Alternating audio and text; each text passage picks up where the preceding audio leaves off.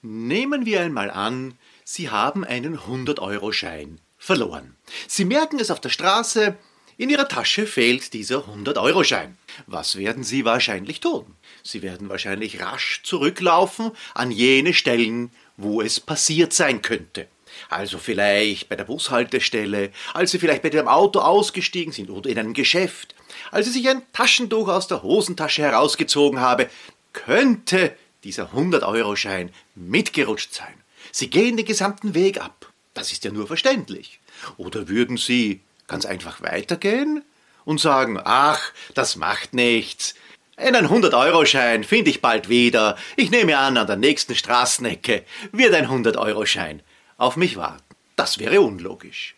Aber viele Firmen machen genau das mit ihren Kunden. Wenn sie einen Kunden verloren haben, sagen sie, ach, das macht nichts, da kann man nichts tun dagegen, der wollte uns halt nicht. Aber wir werden bald einen neuen Kunden wieder finden.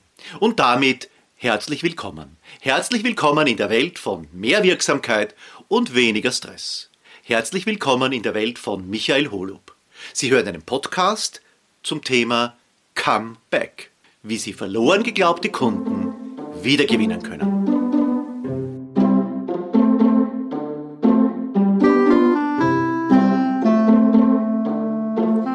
Grundsätzlich können Unternehmen auf drei Arten Umsätze generieren.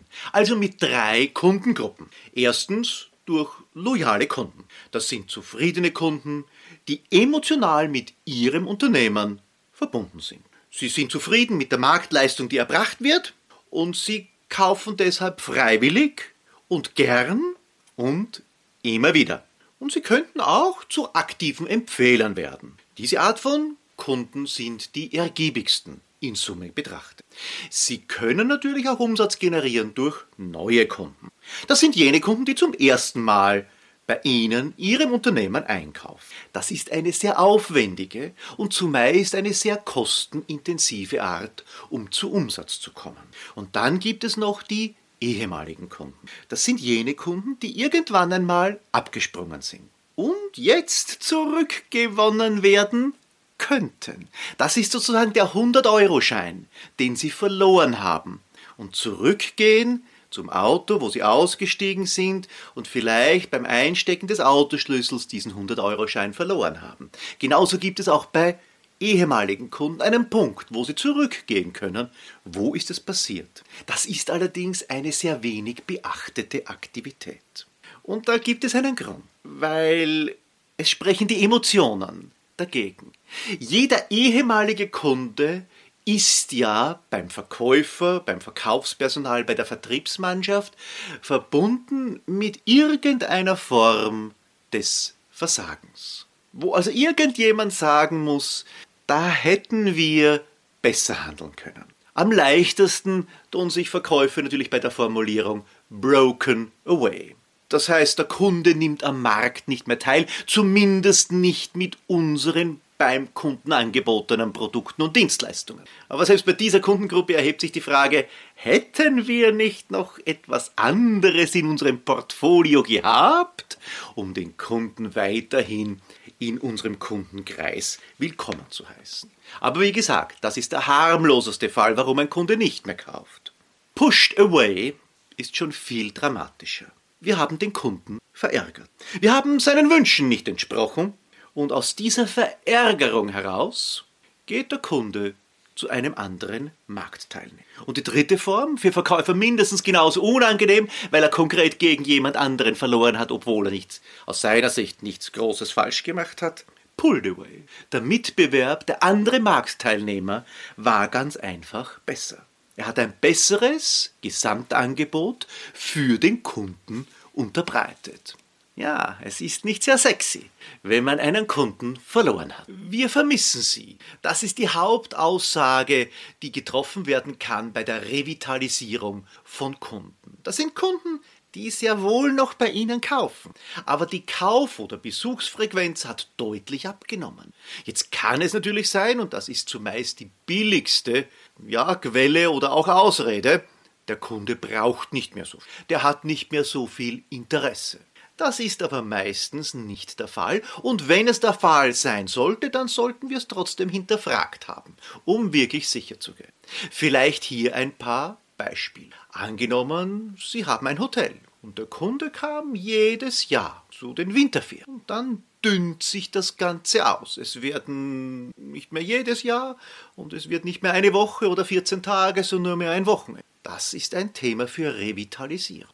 Aber genauso, wenn Sie eine freie Werkstatt sind und Sie merken, dass der Kunde, der bisher mit beiden Autos, die er besessen hat, also mit seinem eigenen und dem seiner Frau, zu Ihnen zum Service gekommen, vielleicht hat er zwei Neuwagen gekauft und ist der Meinung, er kann zu ihrer freien Werkstatt nicht mehr kommen.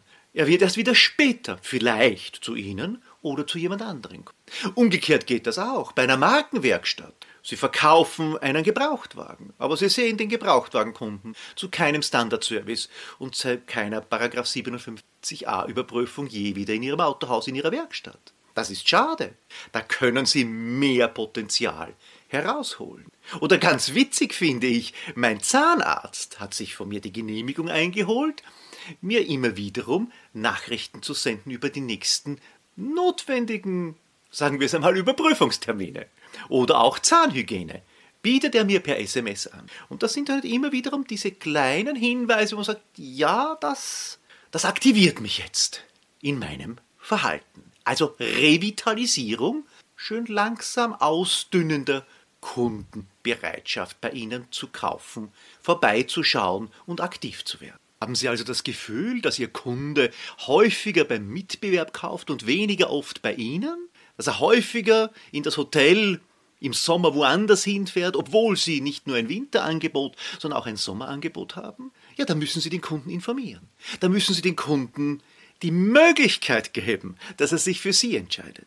Und dort ist es dann besonders wichtig, alles, was Sie über den Kunden bereits kennen, hier hineinzupacken. Sie werden hier nicht besser werden als Amazon oder Salando, die also über das Surfverhalten sehr viel über uns Konsumenten schon in Erfahrung gebracht haben. Aber sie haben einen riesen Vorteil. Sie kennen den Kunden ja persönlich und hoffentlich haben sie sich Notizen gemacht in ihrem CRM-System und wissen, dass der Kunde Familienvater ist oder dass es eine fünfköpfige Familie ist, die vielleicht ein etwas größeres Zimmer für die Kinder benötigt, dass sie sehr sportbegeistert sind oder vielleicht an gutem Essen und sehr gutem Wein interessiert sind. Sie wissen wahrscheinlich auch, wie alt die Kinder sind, ob sie vielleicht schon bald aus dem Haus sind und deshalb nicht mehr als Familie kommen, sondern nur mehr als Pärchen. Das alles wissen Sie. Und dementsprechend können Sie auch das Angebot verpacken. Genauso wie Sie als Autohaus wissen, wie viel Kilometer Ihr Kunde im Schnitt im Jahr fährt. Und deshalb spezifische Angebote machen können. Genauso wie Sie spezifische Angebote machen können bezüglich des Alters des Fahrzeuges, zum Beispiel Zeitwertreparaturen oder ganz einfach diese netten Ausbesserungsarbeiten wie Dellenreparatur oder auch äh, Scheibenerneuerung oder Austausch was aus einem schönen Auto wiederum ein sehr schönes Auto macht. Genauso wie Innenreinigung etwas sein kann, was für den einen oder die andere Kundin besonders interessant ist. Sie wissen das. Und in diesem Wissen muss, ja muss, es sollte Ihr Angebot auch so leicht buchbar sein, also nur mehr einen Mausklick entfernt sein. Egal was Sie verkaufen und anbieten. Das muss nicht ein Hotel sein, das muss auch nicht das Autoservice sein, das kann alles sein. Bei meinem Zahnarzt brauche ich nur auf das SMS antworten und ich bekomme Terminvorschläge. So einfach kann es gehen. Das geht nebenbei, ohne dass man viel nachdenkt. Und so einfach wollen Sie es ja Ihren Kunden, die vielleicht schon am Sprung sind. Sie wollen diese Kunden revitalisieren. Nicht nur die Notwendigkeit, mehr Umsatz zu machen, könnte sie dazu bewegen, ihre ehemaligen Kunden zu revitalisieren. Auch die reinen Zahlen, die statistischen Werte sprechen dafür. Bei einem bestehenden Kunden mehr Umsatz zu machen, ist die Chance 1 zu 2. Also 50 Prozent der Kunden werden Sie dazu bewegen können, bei Ihnen mehr zu kaufen. Vielleicht eine andere Produktlinie, mehr Umsatz zu machen, größere Mengen zu kaufen und vielleicht den gesamten Bedarf bei Ihnen zu decken. Bei der Revitalisierung von Kunden ist die Chance 1 zu 4. Sozusagen ist auch deutlich schlechter. Ja, aber ist Ihre einzige Chance, wirklich zu neuem Potenzial zu kommen. Weil bei Neukunden sind die Chancen 1 zu 12. Und deshalb ist ja die Neukundenakquise auch so anstrengend, so teuer und letztendlich vom Deckungsbeitrag her deutlich schlechter als die Revitalisierung bestehender oder noch bestehender Kunden, bevor sie tatsächlich abspringen. Dann wird es auch dort ein bisschen teurer, aber immer noch um vieles günstiger, darauf kommen wir dann noch zu sprechen, als die reine Neukundenakquise. Und es kann darüber hinaus auch nichts passieren, weil sie gewinnen auf jeden Fall. Sollte der Kunde Nein sagen und tatsächlich für längere Zeit damit nicht revitalisierbar sein, dann wissen Sie zumindest die Gründe und können Ihr Angebot vielleicht für andere bestehende Kunden in Nuancen auch anpassen. Zum Zweiten finden Sie dann auch die Chance, mit dem Kunden nochmals ein Gespräch zu führen, sich wertvoll nochmals in Szene zu setzen und vielleicht lebt die Chance ja trotzdem.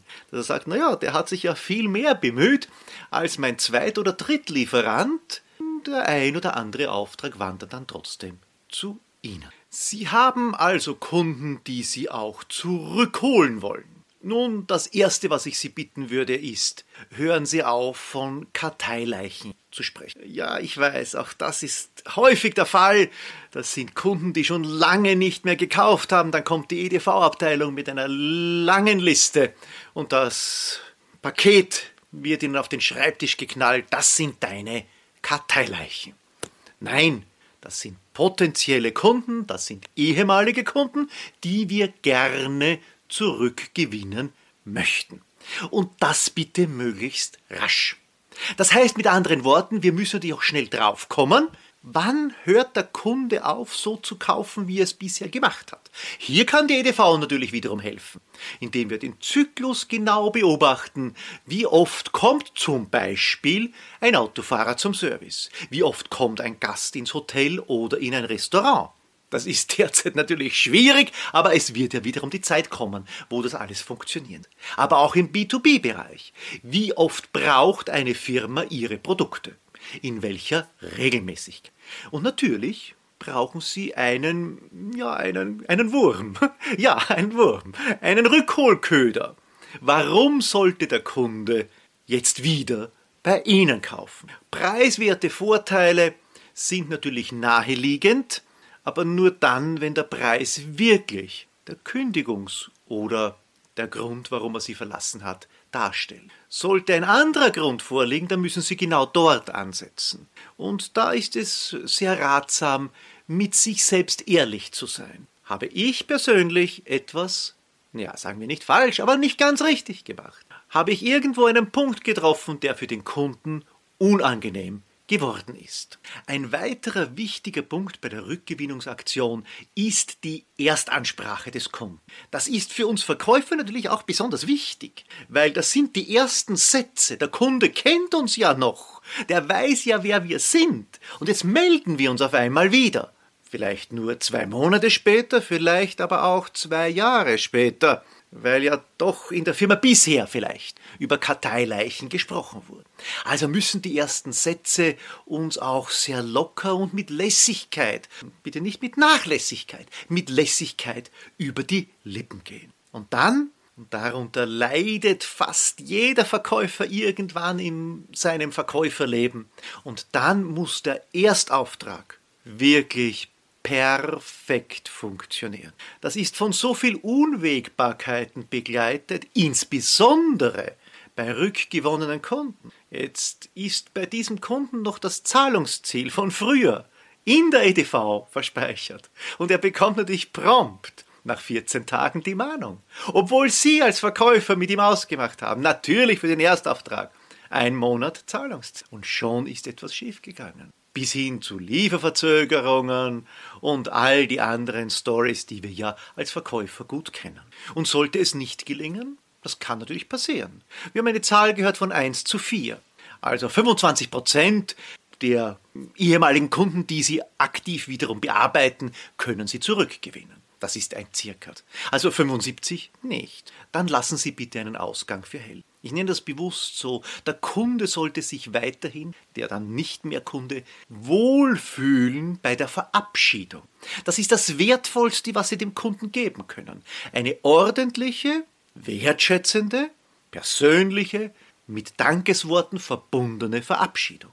Das ist dann auch das kleine Präsent, das Sie beim Kunden in seiner Vorstellung und in seiner Erinnerung mitgeben, dass er, wenn sich die Situation wiederum ändern sollte, zum Beispiel weil eine neue Geschäftsleitung bestellt wird und der Zentraleinkäufer jetzt wiederum freier in seiner Entscheidung ist, dann könnte er sich wieder ihrer erinnern.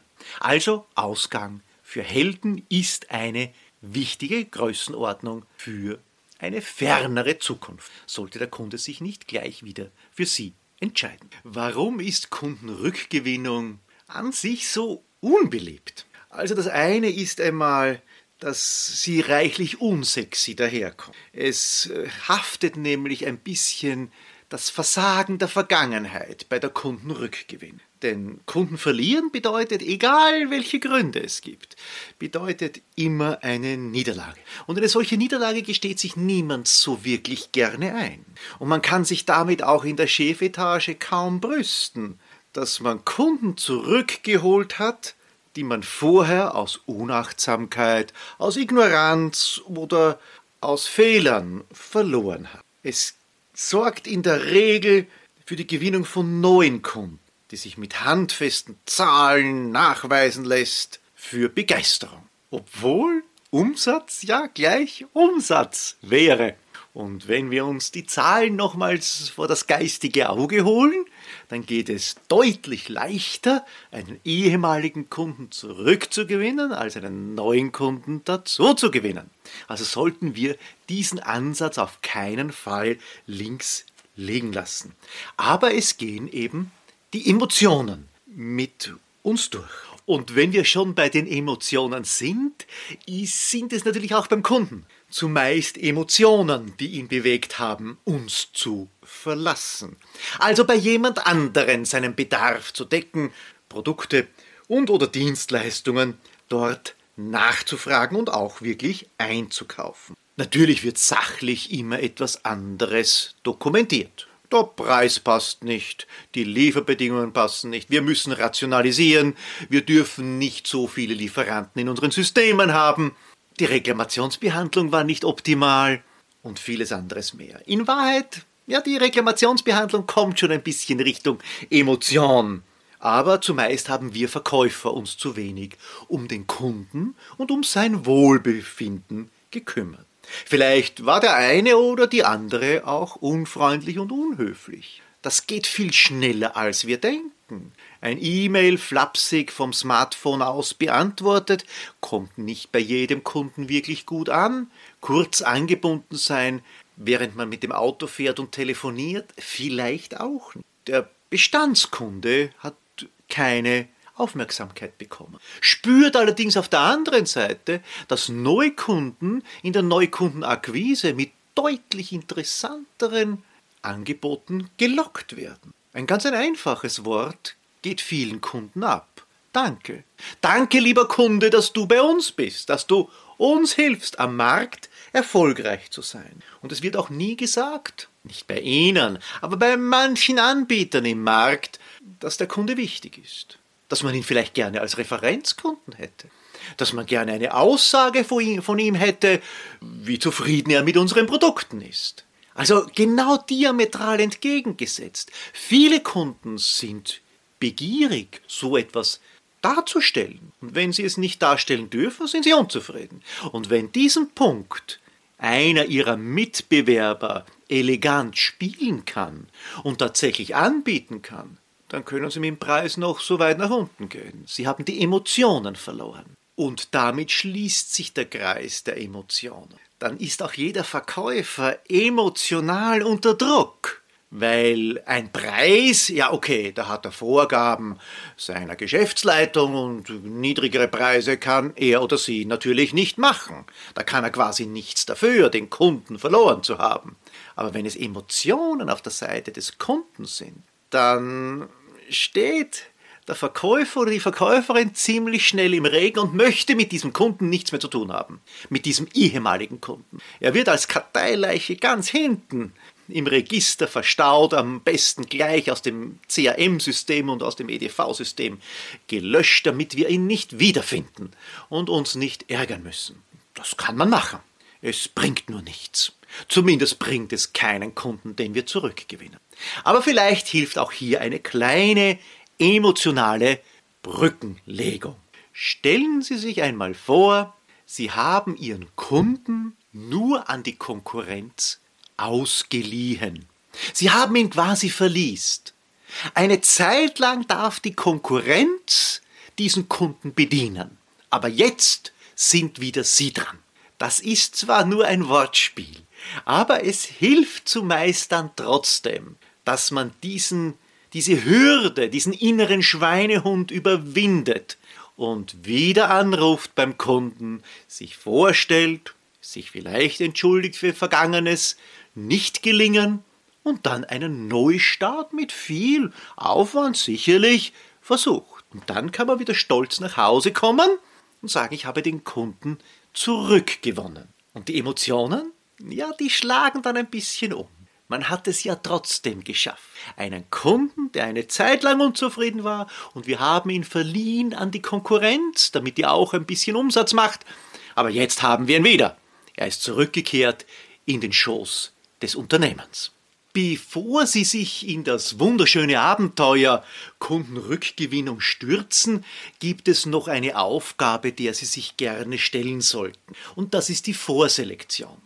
Nein, hier ist nicht gemeint, jene Kunden zu selektieren oder jene ehemaligen Kunden, wo es am leichtesten erscheint, erfolgreich zu sein. Das können Sie natürlich auch machen, bringt in diesem Zusammenhang uns allerdings nicht weiter, weil die Fragestellung eine ganz andere ist. Und zwar die Vorselektion, wie sinnvoll bzw. wie lukrativ ist es, den Kunden überhaupt zurückzugewinnen. Also wenn Sie einen Kunden verloren haben, der sehr aperiodisch nur zum günstigsten Preis bei Sonderaktionen gekauft hat und dann mit großer Verspätung bezahlt hat, ja, dann wissen Sie, der wird in der Liste ganz einfach nicht ganz oben stehen. Aber es macht natürlich Sinn, hier eine gewisse Struktur hineinzubekommen. Also das erste ist einmal die Historie des Kunden. Wie lange war er mit Ihnen verbunden und wie oft hat er überhaupt gekauft? Und zu welchen Bedingungen, sprich wie viel Ertrag, wurde dann damit erzielt. Das kann natürlich auch in Form eines Deckungsbeitrags ausgedrückt werden. Sehr wichtig für viele Unternehmen ist natürlich auch die Zukunftsperspektive. Das heißt, wird der Kunde, das Unternehmen oder die Privatperson zukünftig ausreichend oft bei Ihnen einkaufen können, weil der Bedarf nachhaltig für viele Jahre gegeben sein wird. Eine ganz andere Betrachtung ist Image und empfehlungswert. Es gibt ganz einfach Kunden, die sollte man zumeist auch in einer Region zu seinen Kunden zählen, weil sie so bekannt sind, weil jeder mit entsprechender Wertschätzung über sie denkt und sie auch eine hohe Kraft haben, was die Weiterempfehlung betrifft. Das alles darf allerdings nicht darüber hinwegtäuschen, dass eine der wichtigsten Faktoren weiterhin gerade in Zeiten wie diesen die aktuelle Bonität des potenziellen Wiederkundens, wenn wir ihn so nennen möchten, sein muss. Es bringt nichts, einen Kunden so rasch wiederum zurückzugewinnen, wenn dann das Geld nicht fließen wird. Ich weiß, solche Kriterien gefallen den Verkäufern und Verkäuferinnen meistens nicht allzu gut. Deshalb wird es ja meistens auch von der Controlling-Abteilung oder von der Buchhaltung, je nach Größe des Unternehmens, durchgeführt und ein Rating wird aufgestellt.